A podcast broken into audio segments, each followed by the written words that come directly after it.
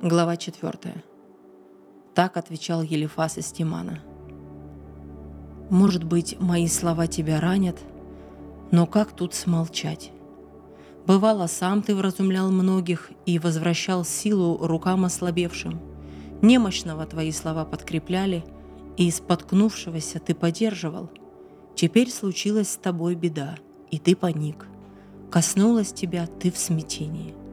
Не страх ли Божий дает тебе уверенность и непорочность твоих путей надежду? Вспомни, погибал ли кто безвинно?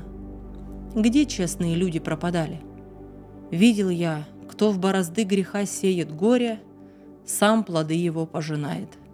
Гибнет он от Божьего дыхания, исчезает от дуновения его гнева.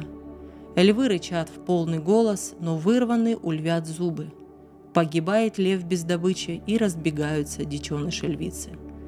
Известно мне стало тайное слово, ухо мое уловило шепот среди тревожных ночных видений, когда крепким сном спали люди. Охватили меня дрожь и ужас, до костей пробрали, дух мне в лицо повеял, и волосы встали дыбом. Он был здесь, но не различил я облика – Передо мной только смутный образ, тишина. И услышал я голос. Бывает ли человек прав пред Богом? Кто чист пред Создателем?